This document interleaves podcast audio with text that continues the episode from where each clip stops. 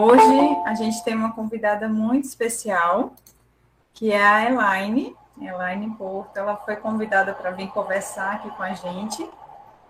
O tema da nossa conversa hoje é inovação na área de alimentos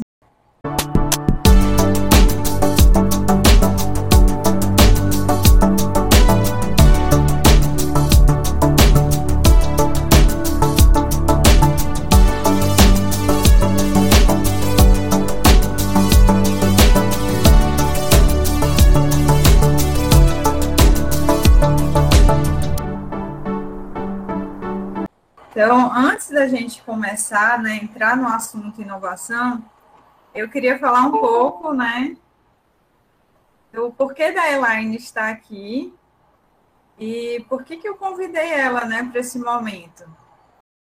Então, a Elaine, ela começou a sair do, da, daquele alicerce, né, que é que o curso da graduação fornece para a gente, e ela começou a ganhar ganhar asas, né? E foi conhecer muitas coisas diferentes. E aí foi daí para o mundo, né?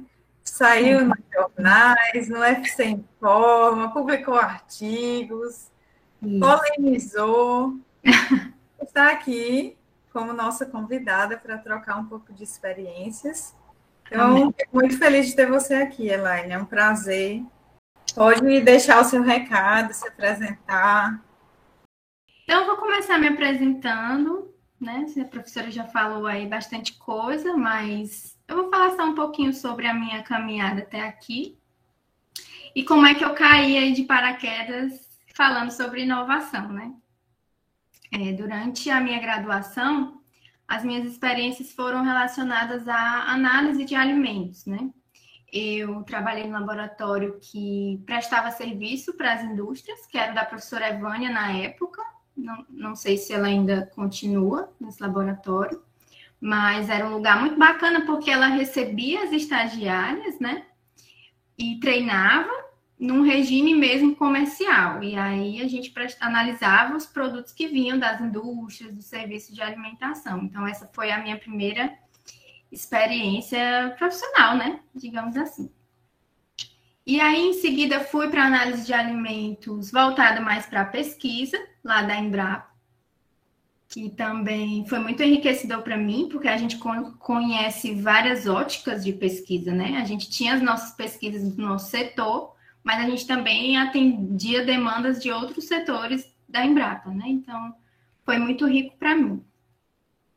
E aí chegou um momento que eu fiquei dois anos trabalhando com microbiologia, né? Somando tudo. Aí eu pensei, não, vou buscar experiência em algum outro lugar, né, para ficar mais variado o negócio. E aí eu fui estagiar, fiz uma seleção lá na Secretaria de Desenvolvimento Agrário, né, que era a antiga Secretaria, é, Secretaria da Agricultura. E lá eu fiquei num setor de análise de alimentos que eram importados e que chegavam aqui e precisavam ser analisados e adequados à legislação vigente. Né? Então, um trabalho muito bacana também, muito importante, né? Tudo que é relacionado à fiscalização. Foi uma experiência maravilhosa para mim também. E aí fiquei um ano e meio lá. E aí fui me aproximando do final do curso, né? E fiquei naquela.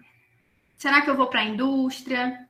Será que eu sigo aqui nesse caminho de pesquisa, de laboratório, que eu já estava mais adaptada, que eu tinha uma certa paixão, né? Eu tinha uma paixão pela, pela microbiologia. E aí pensei, não, vou tentar o que aparecer, eu entro, né? A gente faz assim, a gente vai entrando nas portas que vão se abrindo. E aí eu tentei, ao mesmo tempo, uma vaga na indústria e uma vaga para monitoria, para contribuir com a minha vida acadêmica, né? E aí entrei para monitoria da disciplina de microbiologia de alimentos. E aí mais um ano de experiência aí com análises, com aulas, com pesquisa. Até que eu me formei, né? Me formei, na, na verdade, no último semestre, eu fiquei nesse dilema de novo, será que eu vou trabalhar ou tento mestrado? E tive a mesma intenção. Vou fazer o que vou fazer e o que aparecer, o que der certo primeiro eu entro. E aí, antes mesmo de eu colar grau, eu passei no mestrado, né? A professora Caliana lembra como foi aquela, aquele processo todo. Então, eu emendei, né? Saí da graduação, já entrei lá para o mestrado. E foi uma surpresa muito grande, porque eu achava que eu ia trabalhar com a Soli na área de microbiologia, né? Eu sabia que ela trabalhava ali com produtos fermentados e tal. E aí, um belo dia que eu chego, que a gente foi se conhecer, ela falou assim: Você sabe com o que é que eu trabalho? E eu falei, né, toda, toda bichona, achando que sabia de tudo. Eu sei, a senhora trabalha com micro-organismos e tudo. Ela falou, é, mas eu tenho uma proposta diferente para te fazer. É, a gente trabalha aqui com inovação, com tecnologias que não são usualmente utilizadas. E aí, é, eu quero te dar a proposta de trabalhar com tratamentos não térmicos eu aceitei, né? Achei bacana, aceitei. E foi assim que eu entrei nesse mundo do, de inovação, de, de tecnologia, de avanço, de estudo, de pesquisa, de melhoramento né, da qualidade dos alimentos. E aí eu trabalhei com água de coco, certo? A gente aplicou essas tecnologias, estudou o efeito dessas tecnologias na água de coco. É, a gente teve resultados muito positivos, né? É, no final do meu mestrado, eu já tinha dois artigos publicados e foi muito bacana, assim, muito enriquecedor para mim. E aí, quando acabou o mestrado, foi justo no começo da pandemia, né? Aí, muita incerteza. Se eu fosse continuar doutorado, não tinha certeza de bolsa, né? E hoje a gente fazer uma pós-graduação durante quatro anos sem uma remuneração pesa, né? É um luxo que nem todo mundo pode se dar. E aí eu tirei um período assim meio sabático, sabe? De, de reflexão. Será que eu continuo nessa carreira acadêmica? Será que eu vou para a indústria, né? Começar a fazer minha carreira mesmo, ganhar dinheiro. E aí fiquei aí nesse momento reflexivo, né? Não tinha muito o que fazer, tinha que ficar em casa, tinha que se resguardar. E aí, olha só o que que virou a chave na minha vida. A Unicamp fez um, um evento, criou um círculo lá de eventos, que eram mesas redondas. Eles chamavam vários especialistas no assunto, na área de alimentos, e faziam uma tarde de, de aulas, conversas, é, inovações, tu, muitas discussões sobre assuntos relevantes. E aí teve uma mesa redonda sobre tecnologias emergentes, né? E eu fui lá assistir. E dentro dos pesquisadores lá influentes estava a professora Sueli Rodrigues, né, minha orientadora, e o esposo dela, o professor Fabiano Fernandes, que também é, atua nessa área. E aí eles foram falar sobre tecnologias emergentes. E, gente, quando eu, eu assisti quatro horas e meia de evento ininterruptamente, e a sensação que eu tive, depois de ter passado quase um ano parada na pandemia, foi que eu era um peixe que tinha saído do aquário e que de repente eu tinha entrado numa, no oceano, sabe? Quando eu ouvi aqueles pesquisadores falando sobre, sobre inovação, sobre tecnologias não térmicas, sobre o plasma, sobre o ozônio, sabe? Eu me identifiquei com aquilo ali. Eu, eu falei, gente, eu entendo isso daí, eu participei disso daí, eu contribuí com isso daí. Né? Ver a professora Sueli apresentando o meu trabalho como algo relevante na área, como, como algo promissor, algo que as indústrias vão começar a se interessar, já estavam começando a se interessar, isso me fez brilhar o olho, isso me fez bater forte coração, e aí eu foi quando eu decidi. Eu quero continuar nessa área, eu quero ser professora um dia, eu quero passar esse conhecimento para frente. E aí eu estou aqui. Tentei o doutorado, passei e estou aqui conversando com vocês. Com certeza. Você falou uma coisa, Mari, que você disse assim, e as portas se abrem. Na verdade, é a gente que abre as portas, né? É, são as nossas atitudes, né? É, são as oportunidades que são ofertadas para a gente, que não são iguais para todo mundo, com toda certeza. Mas essas oportunidades, quando a gente está quando a gente está apto né, a receber, mas quando a gente vai trilhando esse caminho, é, isso facilita bastante. Lógico que não é assim para todo mundo, né? Mas você fez isso, né? Você que, que foi deixando o seu recado. Eu falo isso porque, imagina só, na, nas disciplinas de enzimologia que eu te conheci, a gente tinha quase 50 alunos, né?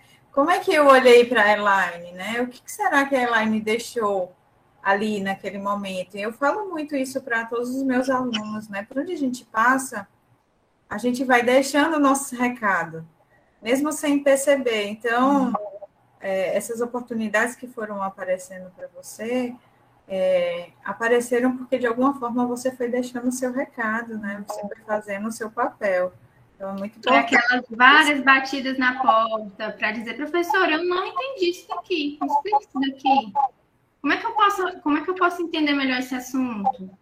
Né? Professor, eu quero tirar um 10 nisso aqui. Foi onde eu fechei a prova. Né? Então, a gente vai demonstrando interesse, a gente vai deixando a nossa marca, né? Com certeza. E aí eu fico, eu trago uma pergunta, né? Você estava lá na microbiologia, no LMA, né, com a uhum. que é um laboratório de fluxo muito intenso, né? Atividades mais rotineiras, né, para prestação de serviço. Aí de repente você entra achando que vai trabalhar ainda na microbiologia, na sua zona de conforto, né? No local onde você já tinha um know-how, já tinha suas habilidades desenvolvidas, e aí a Sueli faz uma proposta de trabalhar com um processo que possivelmente você nunca tinha escutado, né? Não mesmo. Se você acha que esse foi o primeiro, o primeiro encontro seu com a inovação, como, como, qual, era, qual foi a sua percepção de trabalhar com aquilo que era totalmente novo? Você teve medo? Eu tive medo, eu tive medo, principalmente porque, é, como você falou, né? Eu já tinha um know-how na parte de microbiologia. E, na realidade, nesse novo trabalho, pouco a gente viu alguma coisa de microbiologia, né? Então, eu tive que me inteirar mesmo do assunto. Aí, eu ler artigo, ler artigo. Olha, na época do meu mestrado, eu ia para as palestras, teve um evento da FIEC é, para unir, né? É, universidade e, e de indústria e empresas que, que produziam equipamentos voltados para essas tecnologias. E eu estava lá, entendeu? Me metia lá, ia representar a universidade, fui aprendendo, foi difícil. As análises que eu fazia eram totalmente novas, né? O que acontecia, às vezes, uma coisa dava errada, outra ali, eu ainda não tinha muita maturidade de entender que, que não era porque eu não tinha tanto conhecimento, é porque na pesquisa às vezes dá certo e às vezes não dá certo. E tudo é resultado, é tentativa, erro e acerto, né? Então eu tive um pouco de dificuldade no início, mas quando eu me vi estudando uma coisa nova, né? Que poucas pessoas no mundo tem um pouco mais de profundidade sobre isso, né? Agora que essas tecnologias estão começando a entrar na graduação, porque na minha época a gente não via isso na graduação, né? Cinco anos atrás, para a gente ver como as coisas também acontecem rápido, né? Essas tecnologias foram aí se, se aprimorando e hoje vocês têm a oportunidade de ver isso na graduação, mas na minha época eu não tive e foi um desafio, mas hoje eu não me arrependo de jeito nenhum, de jeito nenhum. Me identifiquei muito com a área, gosto demais, gosto demais. Paixão mesmo. Excelente. Então, pode começar aí a apresentar para a gente as novidades, né? Então, vamos começar o nosso bate-papo. Então, eu queria saber de vocês. O que vocês acham que é inovação? Na área de alimentos, assim, olha, eu, antes de eu entrar nesse curso, é, ele não era minha paixão também. Assim, eu entrei numa das primeiras edições do Enem, a gente tinha duas opções. A minha primeira opção não deu certo, mas para engenharia de alimentos eu passei numa boa qualificação e eu entrei. Então, assim, eu não era muito do mundo da alimentos. Eu fui ser depois, né? Fui me apaixonando depois. E talvez pode ser o caso de alguns de vocês, né? Outros pode ser que já amam a área, já, já pesquisam sobre o assunto, já estão antenados no que é que acontece ao redor do mundo, nesse mercado de alimentos. Então, eu quero saber de vocês. O que, é que vocês acham que, que... O que, é que vocês olham assim no supermercado ou no mercado mesmo de serviço de alimentação e que vocês dizem assim, nossa, isso aqui é inovação, isso aqui promete. Comentem aí, dois minutinhos aí para vocês comentarem. Estamos aqui, estamos aqui. Ó, Maju botou aqui sustentabilidade. Muito bem. Aquelas, João botou aquelas embalagens bem massa. Fernanda botou aqui sabores inovadores, diferentes. É interessante que aparecem algumas frases aqui, né, sobre inovação que aparecem desde sempre, né, que é, por uhum. exemplo, mudar sabores, é, aumentar porções, pensar em embalagens diferentes, né? Uhum. E aí tem aquela história do, do que aparece aqui, ó, por exemplo, Tomás botou aqui, aqueles alimentos low, né? É, tipo, menos gordura, menos, mais proteína, né? Então, menos açúcar. Então, a gente vê que tem algumas coisas que, que se repetem e mesmo assim são inovação, e tem coisas assim, bem revolucionárias, né? Isso, e é exatamente nesse ponto que eu quero chegar, certo? É, é, quando a gente fala inovação, parece que tudo se encaixa nisso, né? Tudo que é novidade, a gente vai dizendo que é inovação, desde uma coisa mais simples até uma coisa muito revolucionária, né? Então, será que está correto a gente falar assim, né? Então, queria saber... Oi?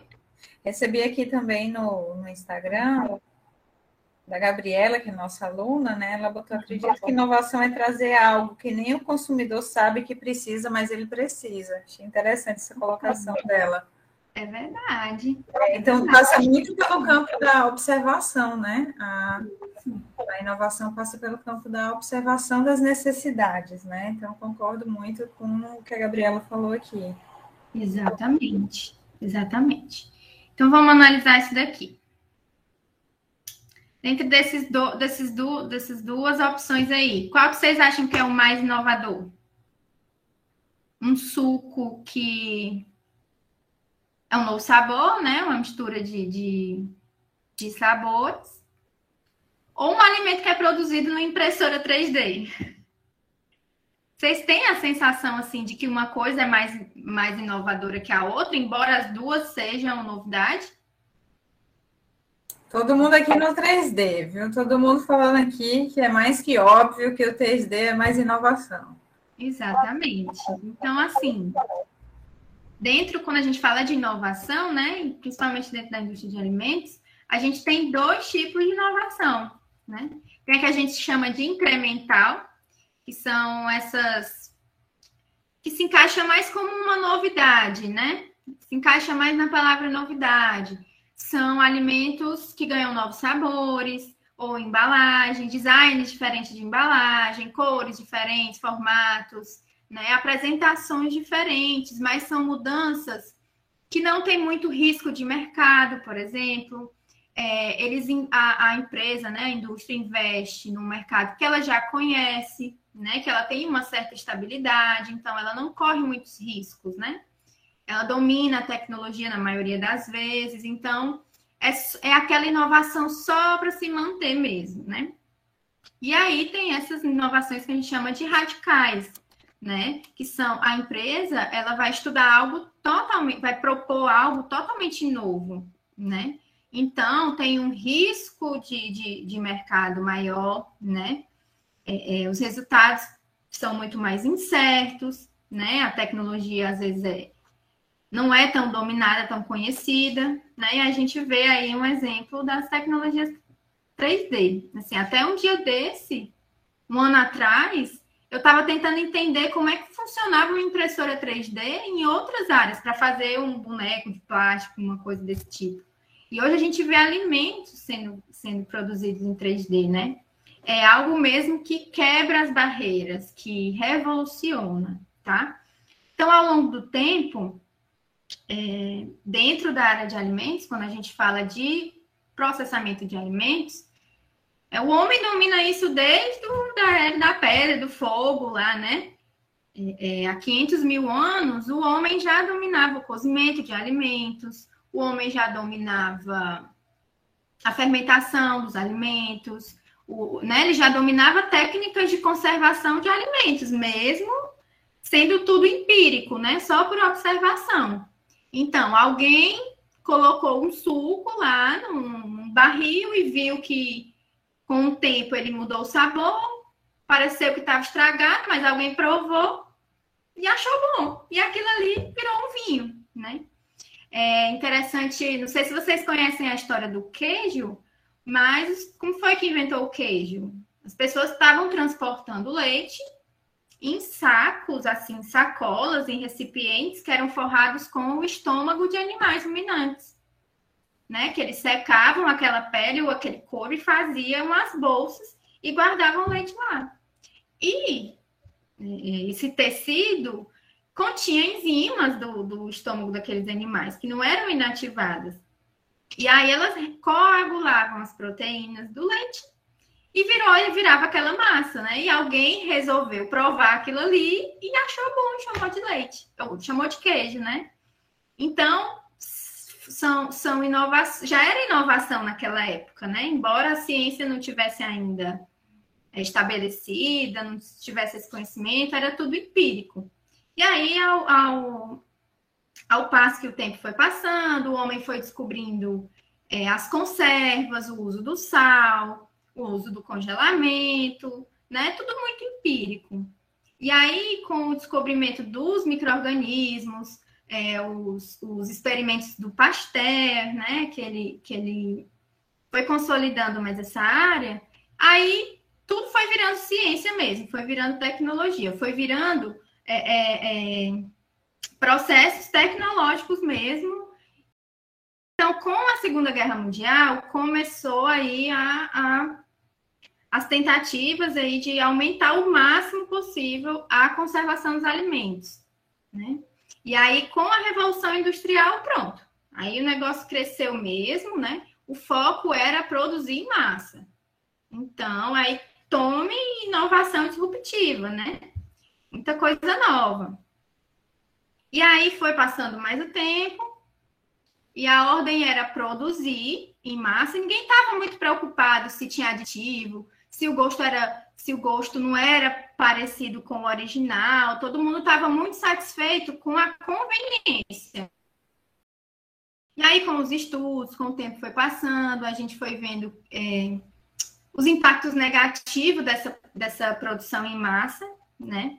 A gente começou a perceber o tanto de lixo que a gente, que a gente produzia, é, o tanto de poluição que a gente causava aí nos mares e, e, e poluição terrestre também, né? Para onde é que está indo esse tanto de embalagem? Está indo para os mares, está indo para os rios, está indo, né? A gente começou a perceber o tanto de aditivos que a gente coloca, né? Então, a percepção do consumidor foi mudando. A preocupação deixou de ser produzir em massa e começou a produzir com qualidade, com eficiência, né? É, é, melhorando, tentando melhorar aí a qualidade desses produtos, né? Então, no cenário que a gente tem hoje, né, no cenário mais recente, a ordem é inovar. Para uma empresa se manter no mercado, é, essas inovações disruptivas, elas tendem a não acontecer mais tanto, né? Porque as coisas já foram sendo descobertas, né? É mais difícil esse tipo de inovação. E aí começou a crescer mais essas inovações incrementais, né? Diversificar o sabor dos sucos, diversificar o sabor dos, dos iogurtes, é, mudar o estilo de embalagem que fique mais, né, mais prática. É, começaram a investir nesse sentido. Oi? Não, é que tu começou a falar da inovação, né? Falando sobre queijos, e por coincidência, Ontem eu estava junto com a professora Juliane na, na aula da pós-graduação de tecnologia de produtos lácteos. A gente ministra junto essa disciplina, né, pelo programa de pós-graduação de ciência e tecnologia de alimentos. E a gente estava falando sobre queijos, né? E eu comecei a dar uma olhada, né, sobre o assunto, até porque laticínios não é exatamente minha área. Eu comecei a pesquisar, porque sou um pouco curiosa, e aí comecei a ver justamente isso, né, de como foi descoberto. E o que é interessante é que várias guerras, né, e foram travadas ou pelo domínio do conhecimento, né, de tecnologias, como, por exemplo, de produção de queijo. Então, imagina só, né? Então, é, é tem, tem o desenrolar, né? E hoje a gente vai, por exemplo, na prateleira de alguns supermercados, né, que, que atendem a uma classe mais alta economicamente, a gente vê uma variedade imensa de queijos. Então, a gente vê aí que ao longo de tantos anos a inovação no mesmo produto ainda é crescente. Então, troca-se microorganismo, né? Troca-se forma de processar, é, processos de salva, o processo da, de cura, né? O modo de fazer, a matéria-prima.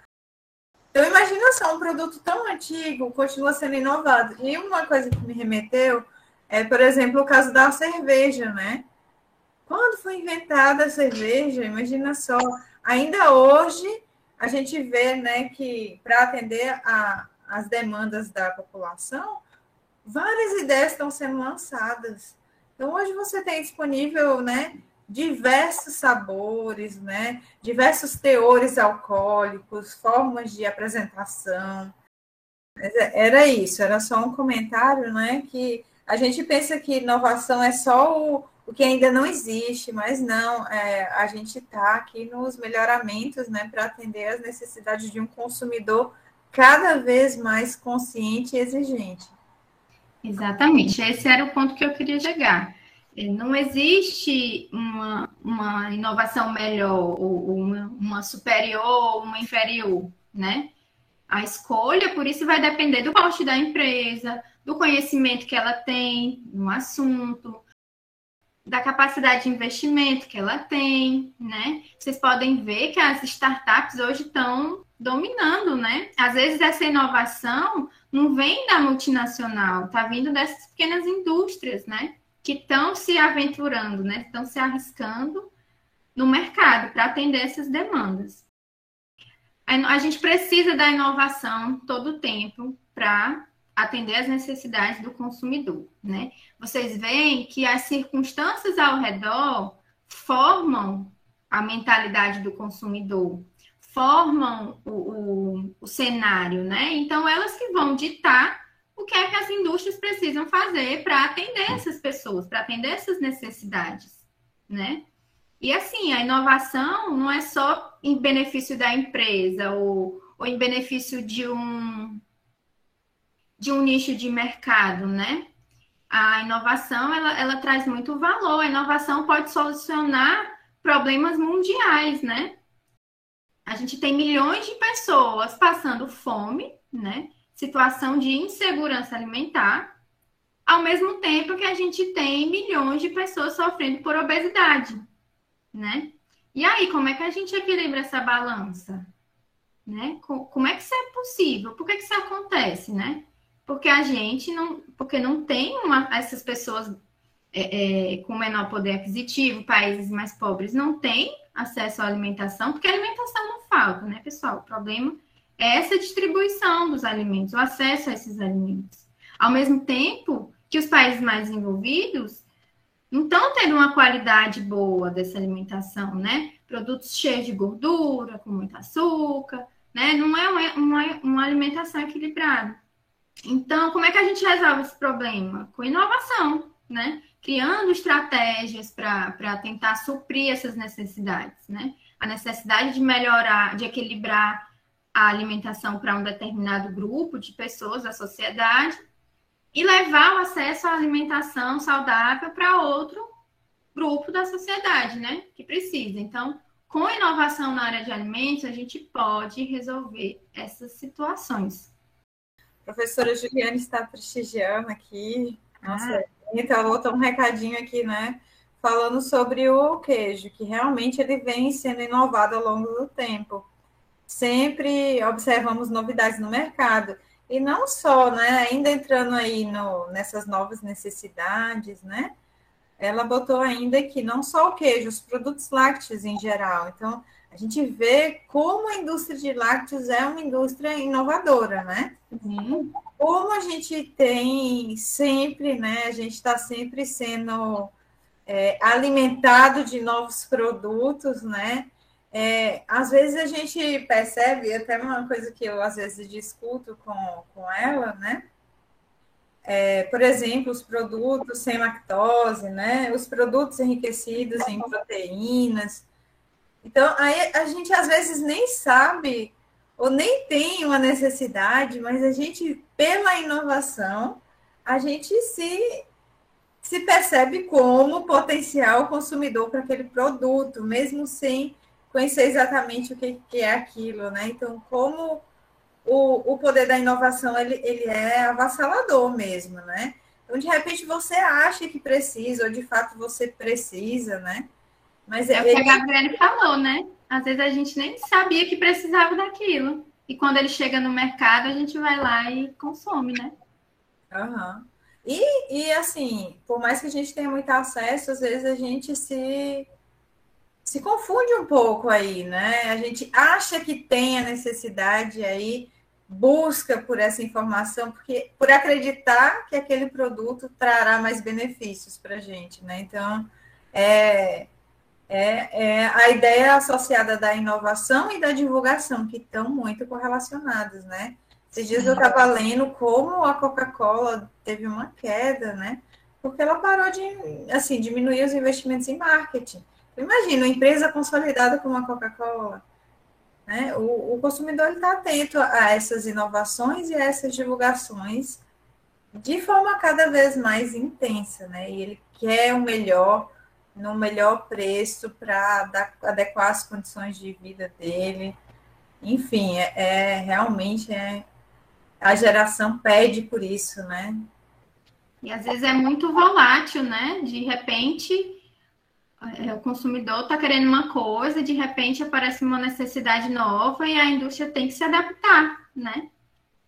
Era, era isso que eu queria que a gente tivesse em mente, né? Que as circunstâncias, que as nossas necessidades que vão moldando a inovação, né? Elas vão caminhando juntas. Aqui é um, um um slide a respeito da Agenda 2030, que é um pacto global, não sei se vocês já conhecem, mas é um pacto global com várias nações, incluindo o Brasil, né? E, e são práticas com o objetivo de proporcionar o desenvolvimento sustentável, né? Que hoje é uma tendência global, né? É uma tendência global. Se a indústria quer inovar, se a indústria quer se manter no mercado, ela precisa estar tá atenta a esses objetivos que, estão relacion... que estão relacionados à cadeia produtiva de alimentos de alguma forma, né? Então, por exemplo, esse objetivo 2, fome zero e agricultura sustentável, né? Como através da inovação eu posso solucionar essas demandas, né? Saúde e bem-estar, que também está totalmente relacionado ao alimento, né? Alimento é a demanda que o consumidor quer é um produto mais saudável, livre de tantos conservantes, que tem uma opção variada, que se adequa às pessoas que têm restrição, né? A gente é interessante que a gente não quer só aquele valor nutricional, a gente quer coisas extras, a gente quer consumir mais alimentos que que não só me nutra com os, né, os nutrientes necessários, mas que ajude a prevenir uma doença, que reforce o meu sistema imune, né? Então, as, as indústrias do futuro precisam investir nisso, né? E aí, água potável, saneamento, né? Todas essas questões de impacto ambiental, de que forma a gente descarta é, é, os resíduos da indústria de alimentos, né? Para onde é que eles vão? O uso de energia limpa e acessível, né? Esse número 7, que também está relacionado com essa demanda ambiental. É, deixa eu ver se tem mais alguma coisa. Consumo e, e produção responsável, vida na água, tudo isso está relacionado com a cadeia produtiva. Então, se uma indústria quer, quer inovar, ela precisa é, se atentar a essas questões, tá?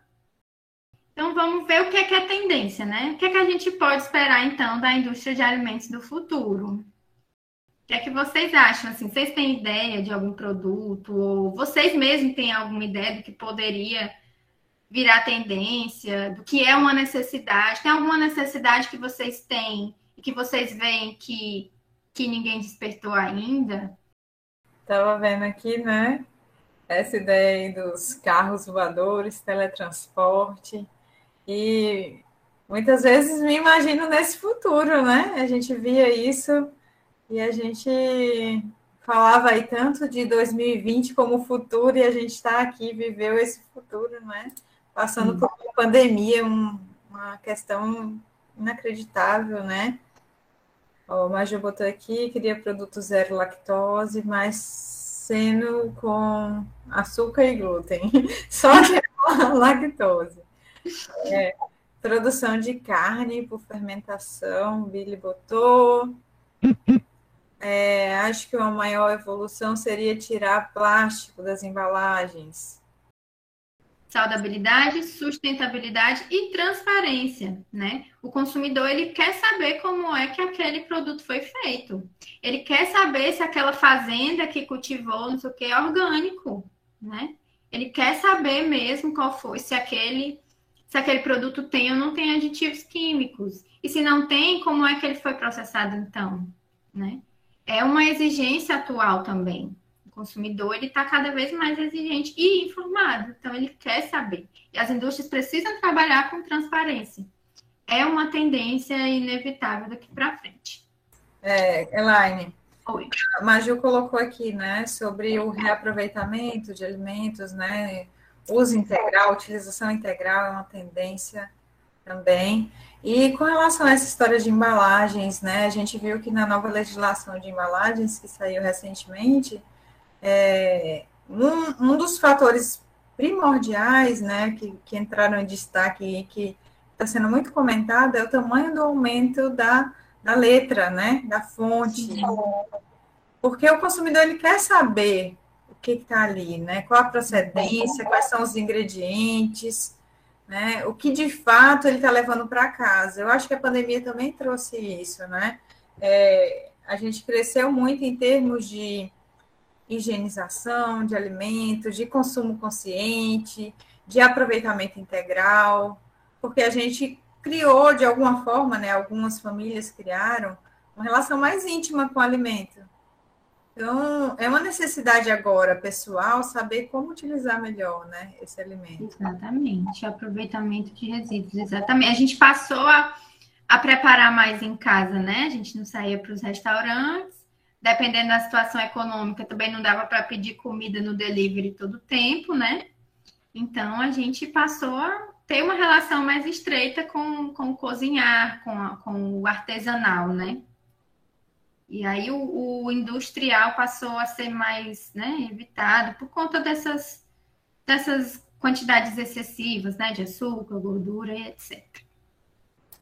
A gente vai ver agora, eu trouxe para vocês algumas tecnologias, algumas áreas dentro da área de alimentos que eu considero que vão ser tendências, né? Os artigos mostram, as pesquisas mostram que vão ser tendência daqui a um tempo, tá? O meu objetivo não é dar uma aula sobre cada um, mas apenas apresentar para vocês, né, para que vocês conheçam e se interessem, né? Vejam como vocês, como engenheiros de alimentos, podem atuar nessa área, né? Vocês que vão criar as próximas inovações, né? Então, meu objetivo aqui é apresentar para vocês, tá certo? Tem muito mais coisa, tá? Não, não ia caber numa, num bate-papo desse aqui, mas é o que eu acho que, que, que é importante, tá? E que vai ser tendência. Vou começar pela, pela minha sardinha, né? Pelo meu peixe, as tecnologias emergentes, que nada mais são do que tecnologias alternativas ao que se faz atualmente, convencionalmente. O que isso quer dizer? A maioria dos processamentos hoje em dia é, são térmicos, né? Ou seja, eles utilizam altas temperaturas para processar os alimentos. E eles são bastante eficientes do ponto de conservação, do ponto de vista de vida de prateleira, né? Esses processamentos, eles permitem o produto ser conservado à temperatura ambiente, né? Ele permite o, você ter o alimento ali pronto para consumo. Então, eles são, são tratamentos eficientes, não é à toa que eles se consolidaram e são convencionalmente utilizados. A questão é que a gente sabe aí que tem uma certa perda nutricional e sensorial do, do alimento, né? Então, você vê um suco de caixinha, tem um gosto diferente do, do sabor do suco in natura, né? E bem diferente. Às vezes você nota um sabor cozido, um sabor amargo, né? Que a gente chama de off flavor. São, são odores e sabores que são desagradáveis e são decorrentes desses processamentos térmicos. Então, essas tecnologias vêm aí para tentar solucionar essas questões, certo? É, os estudos mostram que elas, os alimentos processados por elas, eles têm uma melhor retenção, tanto do, da qualidade sensorial como da qualidade nutricional. Ou seja, quando eu comparo esse produto com um produto que foi tratado termicamente, ele tem uma maior semelhança com o que não foi tratado, com o natural, tem uma maior quantidade de vitaminas, de compostos bioativos, né, que são aqueles que têm que trazem benefício à saúde, que combate doenças, etc e, e, e tem atividade antioxidante, né? Está bastante em alta. Então, é nesse sentido, é nesse contexto que elas surgiram, né? Inicialmente, elas não eram utilizadas em alimentos, mas agora passaram a serem aplicadas em alimentos. Além dessa vantagem da qualidade sensorial nutricional, existem outros apelos também relacionados a essas tecnologias, porque porque normalmente elas utilizam menos água e menos energia quando comparada a um processamento térmico, né? E isso contribui com a demanda da, da sustentabilidade, né? É, a maioria delas também não deixa resíduos, né? Nem, nem no produto, nem nos resíduos industriais, né? Para os efluentes, isso é um aspecto muito interessante também. E além disso, pode trazer vantagens até econômicas para a indústria, porque às vezes um processo desse é, é, pode ser mais rápido, né, do que comparado a um tratamento térmico. E a gente sabe que na indústria, time is money, né? Tempo é dinheiro e o que a gente puder fazer de forma mais eficiente vai gerar um, um, um lucro para a empresa, né? Então, é, é, é relacionado a todo esse contexto que elas surgiram. E aí, dentro dessas tecnologias emergentes, a gente tem as térmicas e as não térmicas, certo? Como o nome já sugere, né? As não térmicas, elas utilizam princípios de conservação que não são calor, de jeito nenhum. Não existe formação de calor, né? Que aí são alta pressão, o ozônio, plasma frio, radiação, pulsos elétricos e, o, e ultrassom. E desse grupo das térmicas, né? Tá certo que a gente está evitando é, é, tratamentos térmicos, mas a temperatura que o produto atinge nesses tratamentos, microondas, aquecimento ômico, radiação e secagem supercrítica, ainda é bem mais amena do que os processamentos tradicionais, certo? Então, por isso, é, elas apresentam aí um resultado melhor de, de, de, qualidade do produto, tá? E resumindo, é, todas elas têm em comum esse apelo da qualidade nutricional, da, da sustentabilidade e das vantagens econômicas, tá certo? Quando essas tecnologias iniciaram, começaram a ser estudadas, né, você pensa assim como uma corrida que começou, né? Algumas já estão bem mais desenvolvidas, né? A gente já encontra produtos na prateleira, outras ainda estão em, em, escala mais laboratorial, né? A gente pode ver aí que o plasma frio, os pulsos elétricos e ultrassom, que são tecnologias não térmicas, elas ainda estão em, em uma escala mais laboratorial, em fase de testes. São tecnologias que são muito específicas da matéria-prima. O que é que isso significa? Que às vezes o que dá certo para um suco de abacaxi pode não dar certo tão certo para um suco de acerola. E, e, porque a matriz é diferente, né? Tem uma interação com a matriz. Então, essas, as condições dessas tecnologias são específicas, então isso demanda tempo, demanda estudos, né? E outra tendência interessante também que a gente observa é a combinação dessas tecnologias, né? Você utilizar não somente uma, se uma sozinha pode não ter um benefício tão interessante para mim, quando eu combino ela com outra, ela pode trazer vantagens, certo? E, e aí isso é tendência, tá? Era só isso que eu queria mostrar com esse gráfico. Então vamos para os exemplos práticos, né?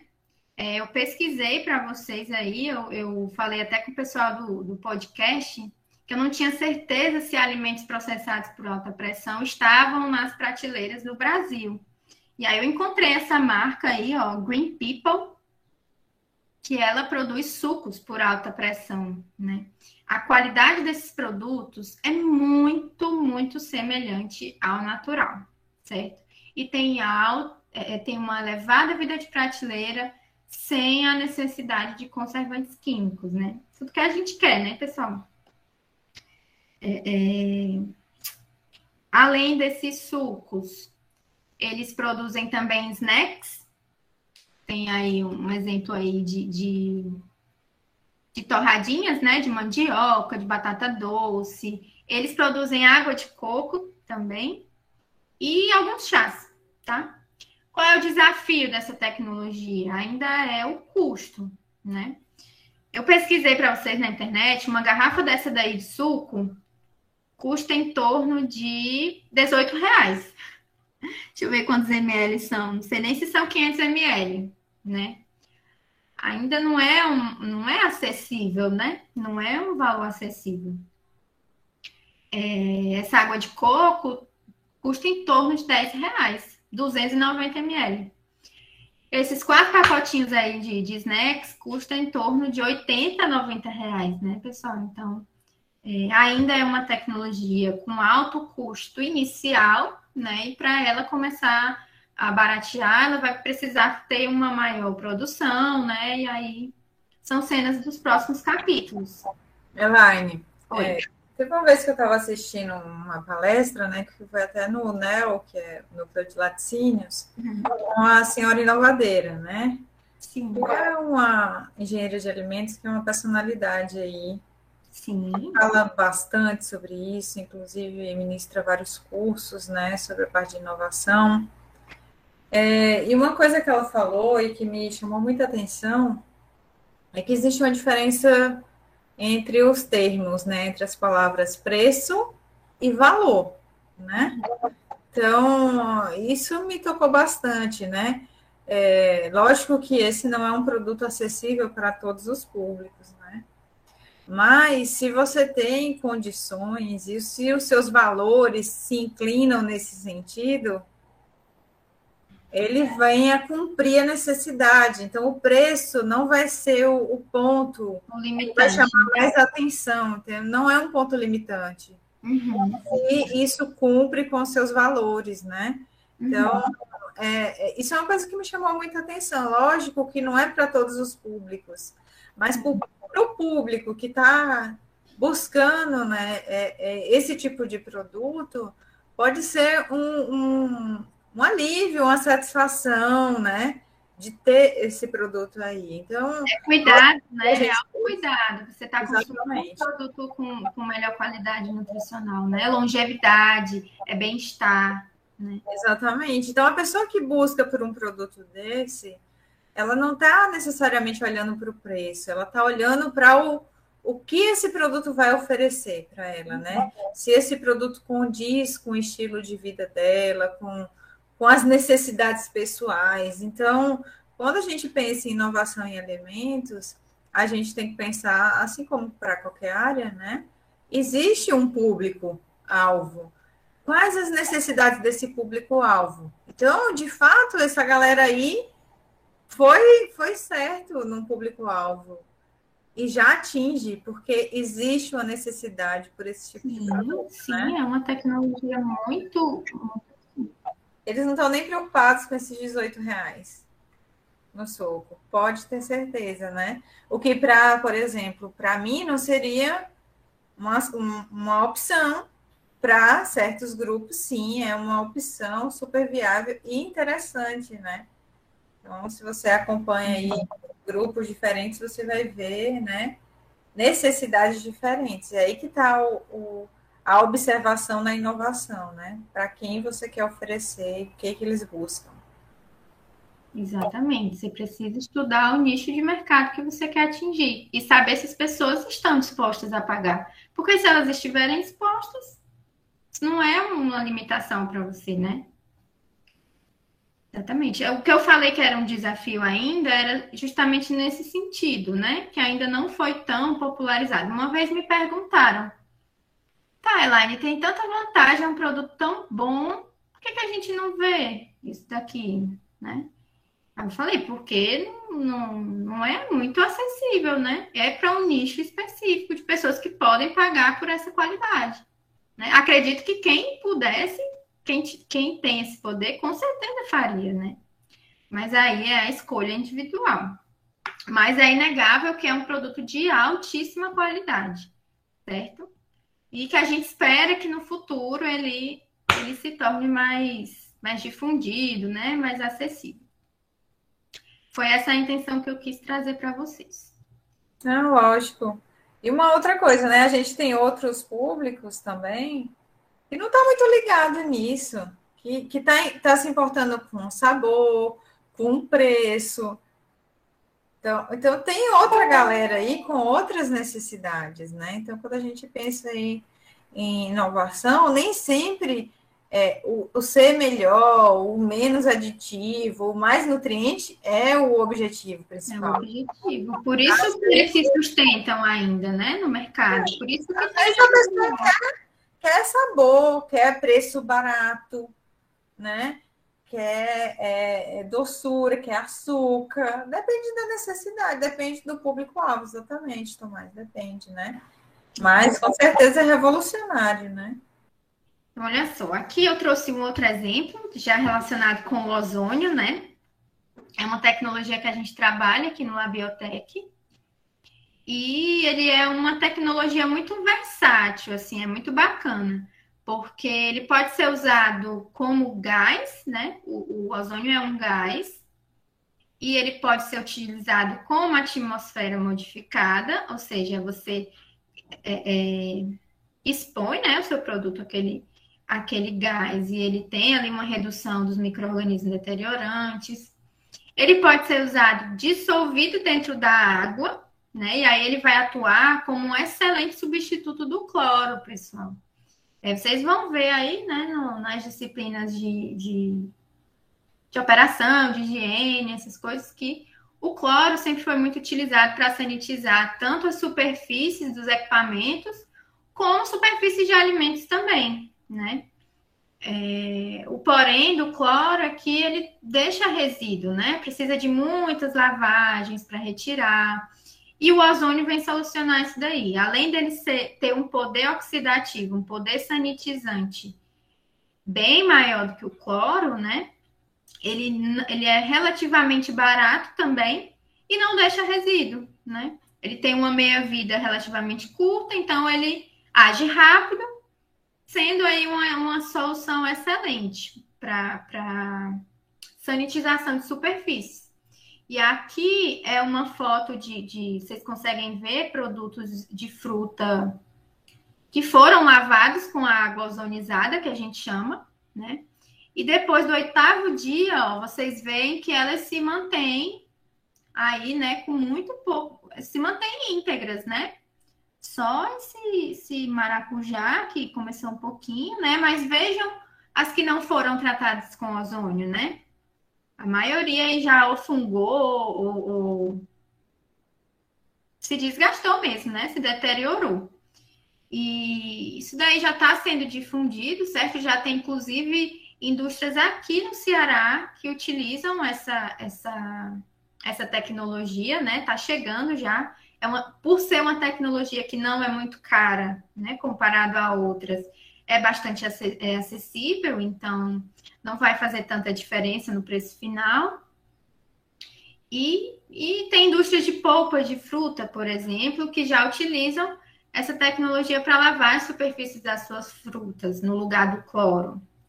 É, tem indústria de ovos aqui no estado do Ceará que utilizam esse, esse gás para evitar a contaminação dos ovos por bolores e, e, e mofos, né? É, eu, eu, conversei, eu conversei não, assisti um depoimento de um, de um engenheiro de alimentos de uma indústria de ovos aqui do, do nosso estado, que ele falou que numa determinada época do ano eles têm muito problema com mofos, né? Eles não conseguem, é, é, e eles não estavam conseguindo conter. Sempre tinha uma perda aí de alguma de, de algum lote. E aí eles tentaram várias, várias é, soluções e até que eles acertaram no ozônio, né? E foi uma alternativa muito positiva para eles. Então eles já estão utilizando, tá? E o desafio agora, futuro, é utilizar o ozônio propriamente dentro dos alimentos, certo? Para sanitizar os alimentos por dentro mesmo. De onde é que saiu essa ideia, né? Em 2008, o ozônio foi considerado uma. Em 2008, não, em 2002. O ozônio foi considerado GRAS. O que é isso? É substância é, geralmente segura para a saúde, né? Então, o FDA aprovou o uso do ozônio de forma direta nos alimentos. Isso abriu aí um leque de possibilidades, né, incluindo os sucos de fruta, né, que são que são alimentos que sofrem com, com a questão da perda de nutrientes, etc. E, e podem ter uma qualidade melhorada quando tratados por essas tecnologias, tá? É, aqui é o plasma, é a tecnologia que está um pouco mais atrás, né? Essa tecnologia ela ainda não tem um, um, um, uma legislação que possa, né, é, é, guiar a produção desse, desse, desse processamento. É, a, o scale-up dele ainda é um desafio, né? Não, não, existem ainda equipamentos em grande escala, tá? mas os resultados têm sido muito positivos, inclusive eu trabalho com essa tecnologia e, e ela é uma tendência, certo? É, é, eu não consegui imagens de antes e depois, certo? Mas assim, elas têm preservado no sentido microbiológico, né? Eles têm aumentado a vida de prateleira de produtos de, de produtos submetidos ao plasma. É, eles têm inativado enzimas deteriorantes em alguns produtos. Ela pode sanitizar, inclusive, embalagens com destino de, de, de acondicionar alimentos. Então, é bem versátil mesmo, certo?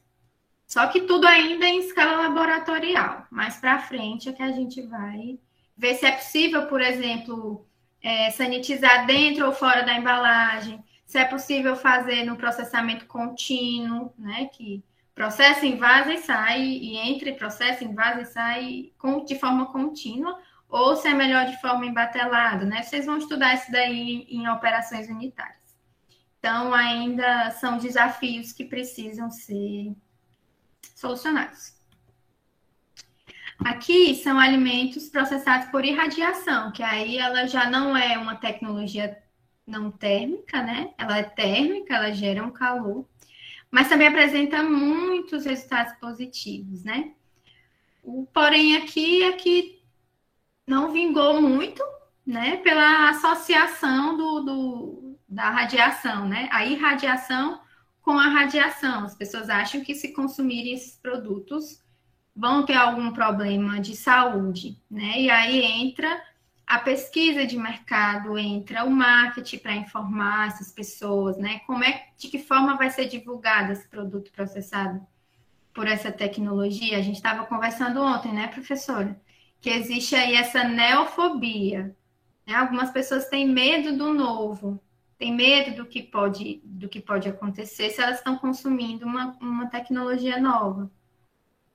E isso ainda é limitante para alguns alimentos. Mas é, a maioria das especiarias, produtos que têm condimentos, pimenta, é, é, é, essas especiarias, orégano, salsa, normalmente eles são processados, são conservados por irradiação, certo? A gente já encontra produtos no Brasil. A Gabriela botou aqui, né, que inclusive o professor Fabiano, que você citou, né, no início da uhum. palestra, que ela fez um curso sobre plasma, né, com ele. Fiz também. Foi muito bom, foi incrível. É, uma coisa, né? Você citou aí a, a questão da neofobia, né? E de fato, existe uma resistência muito grande para o novo em todos os aspectos, né? Não só relacionados a alimentos. Eu me lembro que quando a gente teve essa o início da pandemia, né, que a gente foi surpreendido com isso, ao mesmo tempo a gente foi deparado com muitas mudanças, né, em todos os sentidos, né, em todos os sentidos, né, é, na sala de aula, ah, para fazer as próprias compras, né, então várias coisas, as tecnologias elas avançam muito rápido e quando a gente pensa na ingestão, né, de alimentos, é engraçado que muitas vezes é, as pessoas preferem os produtos mais tradicionais, mesmo tendo implicações negativas, do que o novo com aspectos positivos. Porque dá a sensação de insegurança, né? É como se ainda não tivesse consolidada. Essa, essa é, eu acho que é a, a percepção. E aí eu queria saber daqui, do pessoal, né? Vocês viram aí o plasma, o ozônio, o que vocês acham disso, gente? Vocês, vocês topariam experimentar um produto desse sem problemas? Galera aqui da introdução sem problemas, pessoal também aqui no Instagram toparia. Tem algum medo aí por trás? Não tem insegurança? Galera, tudo aqui topando tudo. Ótimo. Mas isso também eu acho que tem a ver com se foi testado, então é, Isso. Confia. Sim, sem problemas. Isso tem muito a ver, eu acho, com a geração, né? A gente parece estar mais por dentro, né? A gente está mais habituado a essas mudanças frequentes. Então, talvez um consumidor mais tradicional, né? Tenha essa certa resistência ao novo. Juliane aqui, toparia sem problemas, Camila, todo mundo aqui Desbravando, muito bem. Uhum. Elaine, conta aí, já antecipando aí, posso antecipar? Conta aí o que aconteceu sobre o seu trabalho. Olha só, pessoal. Entrando aí nesse tema. A gente publicou dois artigos em revistas internacionais, né? Um a respeito de como essa qualidade da água de coco processada por ozônio e por plasma ela é melhorada. E o outro artigo foi mostrando que ela não não tem nenhum efeito tóxico, aparentemente, em vivo, né? A gente testou em microcrustáceos. Isso revelou que, que muito provavelmente não tem nenhum risco à saúde. E aí essa notícia explodiu, né? Foi, primeiro foi para o UFC Informa e logo, logo caiu nos jornais, né? No Instagram. Então, Diário do Nordeste, Jornal Jangadeiro, nem sei se eu posso falar aqui no Insta é, é, esses meios de divulgação no Instagram, né? E vocês sabem que a galera vai e comenta. Aí saiu lá o título da, da, da manchete lá, era assim. É, o UFC desenvolve uma nova tecnologia que, que aumenta a vida de prateleira da água de coco, mas mantém seus benefícios, é, a saúde e tal. Uma chamada bem, bem bacana. Aí eu fui olhar, fiquei toda orgulhosa, né? Toda feliz. E aí eu fui olhar os comentários e gente, aí as pessoas comentando assim: Deus me livre eu comer isso. Isso deve estar cheio de produto químico. Isso é só mais uma coisa que a indústria de alimentos quer enfiar goela abaixo da gente. Eles devem ter alguma associação com a indústria farmacêutica que coloca um monte de coisa química para matar a gente, para a gente ficar doente. Com certeza isso daí tem. E foram muitos comentários assim, né? Eu fiquei Chocada, porém não surpresa, né? A gente sabe que é, é algo que a gente tem que considerar, inclusive quando está desenvolvendo essas tecnologias, considerar que nem todo mundo vai ter uma boa aceitação. E aí é, é nós, como profissionais, como engenheiros de alimentos, como profissionais do marketing, né? Fazer uma divulgação, é, é, trazer informação responsável para essas pessoas, né? às vezes ela, elas são informadas, mas é uma informação equivocada. É, com certeza. O pessoal está comentando aqui no Instagram também, né? Aqui no Google Meet, falando que justamente esse fato, né? Da falta de informação, né? A falta de informação gera isso. Então, por exemplo, esse tipo de aula que a gente está fazendo aqui não é um tipo de aula direcionado para um engenheiro de alimentos exatamente, né? Porque todas as pessoas consomem alimentos. Então, quanto mais esclarecido for esse consumidor, é, mais consciente ele vai ser dos benefícios, né? Do que ele está ali ingerindo, dessas novas tecnologias, né? Ó, Camila comentou aqui, né, sobre essa falta de informação. Até a professora Juliane comentou: ah, talvez meu marido não toparia comer esse tipo de alimento. Então, existe, né, ainda um certo cuidado, né, na, nesse tipo de mudanças, por falta de conhecimento, né? E aí entra o nosso papel como engenheiro de alimentos de cada vez mais falar sobre, né? A gente vê nas redes sociais os nutricionistas, os médicos se empoderando, né? É, tomando espaço e de fato eles estão fazendo o papel deles, né? De, de levar o conhecimento que é válido, mas muitas vezes entram em searas que não são exatamente a deles, né? E, e como a gente fica muito quieto, como a gente não fala, a gente dá abertura para essas dúvidas serem fortificadas. Exatamente. Então, aí está aí nosso papel como engenheiro de alimentos. A Gabriela botou aqui, essa semana publiquei sobre umas batatas fortificadas. Um amigo veio me perguntar se era transgênica.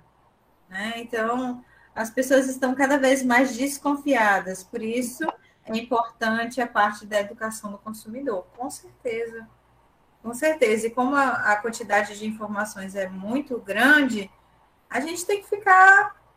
A, a gente tem o nosso papel de fazer essa curadoria e passar né, para o consumidor aquilo com, com mais qualidade, veracidade, né? E estamos aqui fazendo isso gratuitamente, conteúdo de qualidade. E obrigada aí novamente a todos que estão aqui, né? Elaine pode continuar. É, só para fechar aqui dessas tecnologias, eu achei interessante mostrar para vocês que não é só na, na questão da conservação que elas se propõem, né? Não é só no aumento da vida de prateleira. É, existe aí essa tecnologia de corte ultrassônico, né?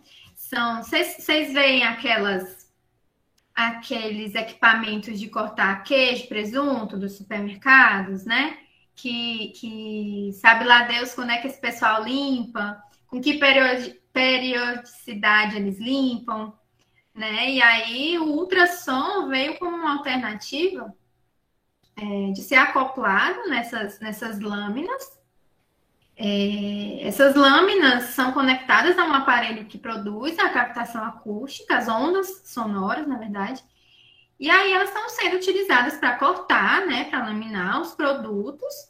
E o fato de, de dessas lâminas é, é, terem a incidência das ondas ultrassônicas faz com que não agregue a, a, a, os pedaços de alimento não acumulem nas lâminas, né, e tornando o processo aí mais higiênico e faz também com que a lâmina não precise de tanta força para cortar. Então, o corte fica muito mais é, é, fino, o corte fica mais padronizado, o corte fica mais, mais delicado, dependendo do que seja o produto, né? Então, isso daí já, já acontece, né? Vocês vêm cortando sanduíche, cortando bolo, cortando pizza. Então, é isso, olha só, ele corta e vocês podem ver que pouco do, do, do produto vem na lâmina e mesmo assim, com a incidência do, do ultrassom, é, ele já faz aí uma limpeza, uma eliminação aí de, de, contaminação. Achei bem interessante. Vamos falar de outra tendência, né? Os produtos plant-based. E aí, quem já comeu, quem já provou, vai comentando aí. Isso aqui é muito tendência, né? A gente está encontrando muito nos supermercados. E vem com esse apelo das pessoas que querem ser mais saudáveis, do público vegano e vegetariano, né? Esse público tem crescido mais. É, é, tem uma pesquisa que diz que mais de 50% da população, não lembro qual, um grupo de países, né? Mais de 50% da população já decidiu evitar o consumo de carne animal, né? Então, a tendência é a gente encontrar cada vez mais esses produtos, né? Então, o que, é que são, de fato, esses produtos? São é, produtos de origem vegetal, né? Mas que têm a mesma textura e mesmo sabor, né? Que se assemelham a produtos de origem animal, né? Tem um belo de um hambúrguer aí de soja e ervilha e, e muitas outras outros vegetais, tá? Aqui é um, um, um guia de, um, de, uma marca, né, que produz esses eh, produz hambúrgueres vegetais e aí mostrando, né, qual que é o, o apelo mesmo dessas tecnologias, né?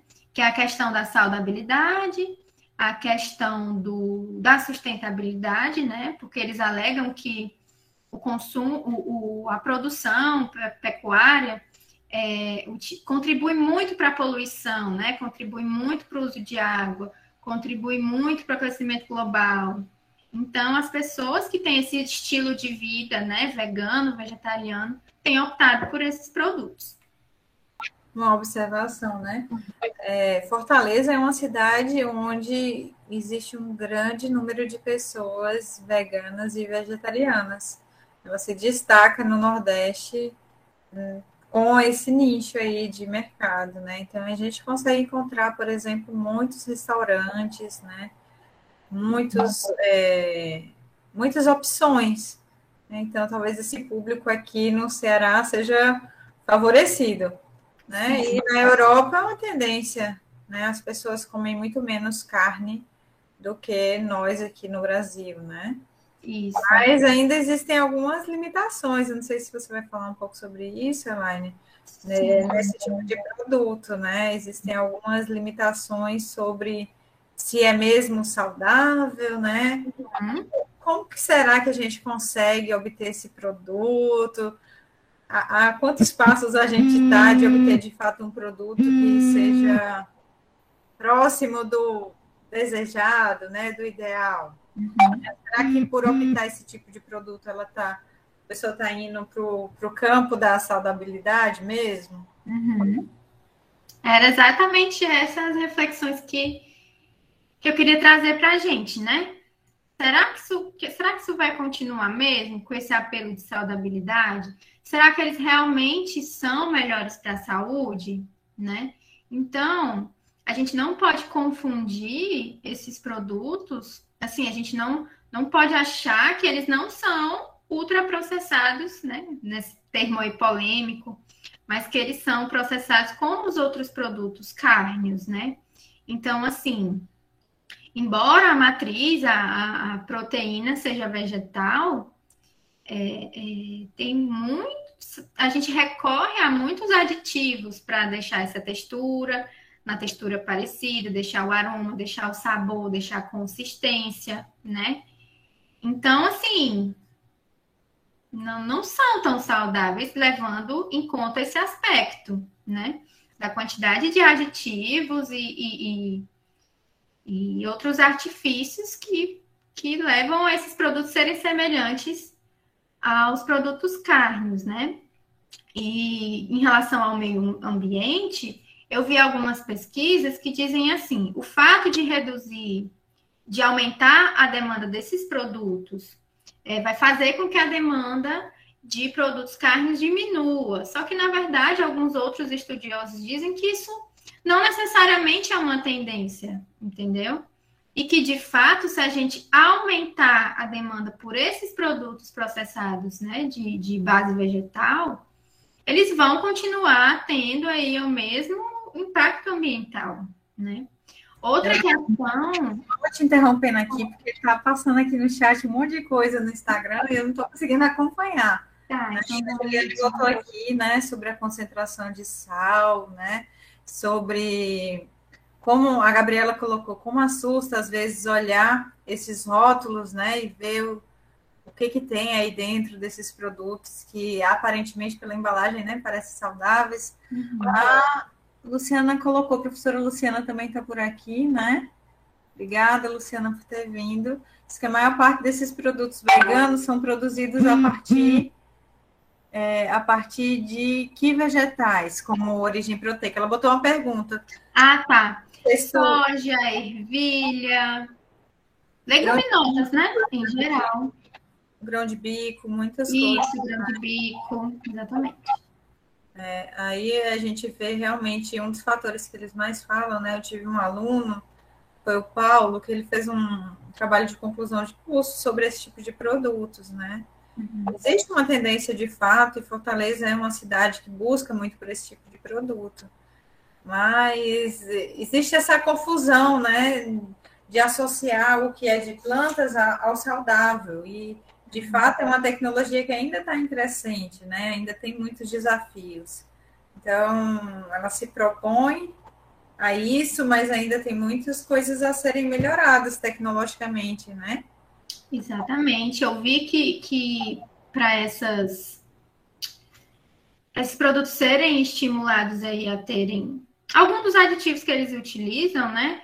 são alguns hormônios. Então, assim, as pessoas têm o medo dos hormônios relacionados a, a, a produtos cárneos e que também estão presentes nesses, né? Assim como os aditivos, outros aditivos químicos. Então, será que é mesmo saudável, né? A gente não pode confundir, nem deixar que a, que a indústria passe essa imagem, né, de um produto que não, que não é bem como, como ele diz que é, né? A alegação que ele utiliza, né? a questão deles serem seguros microbiologicamente, né? Oi? Elaine, é, não, eu liguei aqui porque a gente recebeu no podcast, tá lá o episódio 18, né, que é vegetarianos e veganos, quais são suas demandas? A gente recebeu uma engenheira de alimentos, que é a Ariane, que é, trabalha como engenheira de alimentos na na indústria, né? Já há muito tempo. Hoje ela está na Nomu, que é uma indústria plant-based, né? E ela fala justamente dessas demandas, né? E dos desafios. Então é interessante aí para essa galera que tem interesse no tema, né? Até mesmo para quem não tem é, interesse em se alimentar assim, mas está aqui na engenharia de alimentos, é, de fato é uma tendência, né? Então, quais são os obstáculos? Ela fala um pouquinho sobre isso, né? Sobre como atender esse público, o que, que eles realmente procuram. Então, segue aí, né? Uma, uma dica. E a professora Juliane colocou aqui, né? Que às vezes esses, esses plant-based, né? A gente fala tanto aí do, dos ultraprocessados e do termo sendo utilizado, né? De maneira errônea, né? O que é muito polêmico e aí, quando a gente se depara, como a própria Gabriela falou, com, com os rótulos e a gente vê, né, aquela vastidão de ingredientes, né? Tem, tem uma polêmica aí no meio, né? Do que é ultraprocessado, do que saiu no guia alimentar. Então, mais um tema aí que daria uma live. Com certeza. Tem podcast também, não tem? Tem também. Tem também. Então, assistam, pessoal. São discussões muito interessantes. Outra tendência são esses produtos probióticos e prebióticos, né? É, talvez já seja conhecido de vocês aí, né? Os produtos, os iogurtes, os leites fermentados, né? É, a relação é, é desses produtos prebióticos com a, a, saúde, né? Com o sistema imune, a gente viu aí durante a pandemia que eles têm uma, uma importância muito grande na manutenção do sistema imune. Então, eles estão sendo é, tendência, né? Só para quem ainda não sabe ou confunde os termos, né? Os probióticos são aquela, aqueles micro-organismos bons para a gente, né? Que, que habitam lá na nossa é chamada flora intestinal e que a presença dele traz benefícios à manutenção do nosso organismo, né? Então, tem a ver com o sistema imunológico, é, melhora a digestibilidade dos alimentos, principalmente né, da, dos intolerantes à lactose, é, ajuda aí na, na, inibe outros patógenos, né? Compete com, com bactérias ruins que causam doenças. Então, é importante essa saúde intestinal. E esses alimentos estão diretamente relacionados a essa questão, né?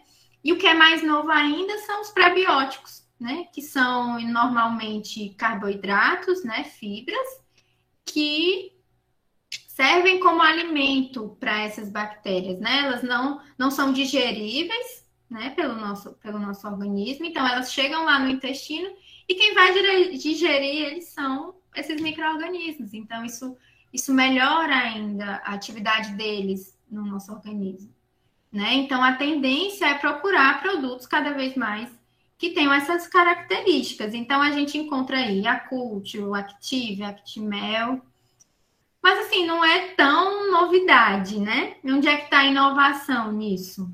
A professora Juliane já faz tempo que, que lida aí com esses produtos, né?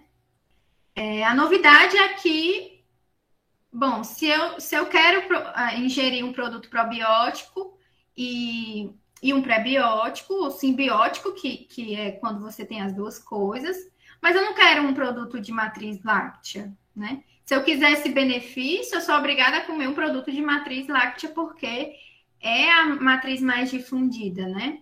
Então, a inovação aí é que a gente está buscando outras matrizes, né? Principalmente as vegetais, sucos, chás, o kombucha, né? Não sei se vocês já ouviram falar mas são, são produtos vegetais fermentados, né? Que tem esses, esses, essas bactérias boas.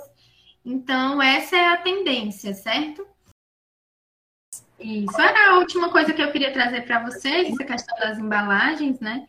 De uma maneira geral, elas têm, têm ficado cada vez mais funcionais, né? Não só para guardar um alimento, mas é o que a gente chama de embalagens inteligentes, são aquelas que têm alguma interação com o consumidor. Elas vão é, nos dar alguma informação sobre o estado de conservação daquele produto, né? Vocês estão vendo aí que a embalagem vem com QR Code, então a gente pode ter informação nutricional sobre aquele alimento. É, outras aqui, o lacre indica se ela está no ponto de beber ou se não está, ou se ela foi, é, é se ela saiu da temperatura ideal. É, essa aqui de baixo indica se o frango é, foi descongelado ou não, isso fica bem evidente na embalagem. Esse da fruta, ele diz é, qual o destino, de acordo com o estágio de maturação. Então, se essa fruta está mais adequada para você comer, ou para você fazer um suco, ou para você fazer um doce, né? Se ela já está passada ou se não está. Isso vai ser muito tendência, né? Além de utilizar é, polímeros biodegradáveis, né? Para evitar aí o, os impactos ambientais, tá? Essa era a minha última, última tendência para mostrar para vocês, tá? Eu queria só deixar por último é, alguns conteúdos para vocês maratonarem, se vocês têm interesse em continuar aprendendo sobre inovação, tá? É, a Senhora Inovadeira é um, um, conteúdo muito interessante. A Cristina é referência no nosso país sobre inovação em alimentos. É, o blog da Tacta Food School também, que também a Cristina faz parte, alimenta esses conteúdos com, com o que há de mais novo de pesquisa e desenvolvimento na área de alimentos. É, esse blog It Innovation também tá, traz muita coisa bacana. Então, vocês podem maratonar, podem se divertir, podem aprender e se interar mais é, da, da profissão que vocês vão exercer, né? Das atividades que vocês vão exercer. E é isso, pessoal. Muito obrigada pela oportunidade. Agradeço a professora Caliana é, pelo apoio de sempre, né? Estou muito feliz de estar aqui nesse momento, nesse degrau mais alto e tendo a presença dela aqui comigo também, tá? Agradeço a atenção de vocês. E até a próxima, né?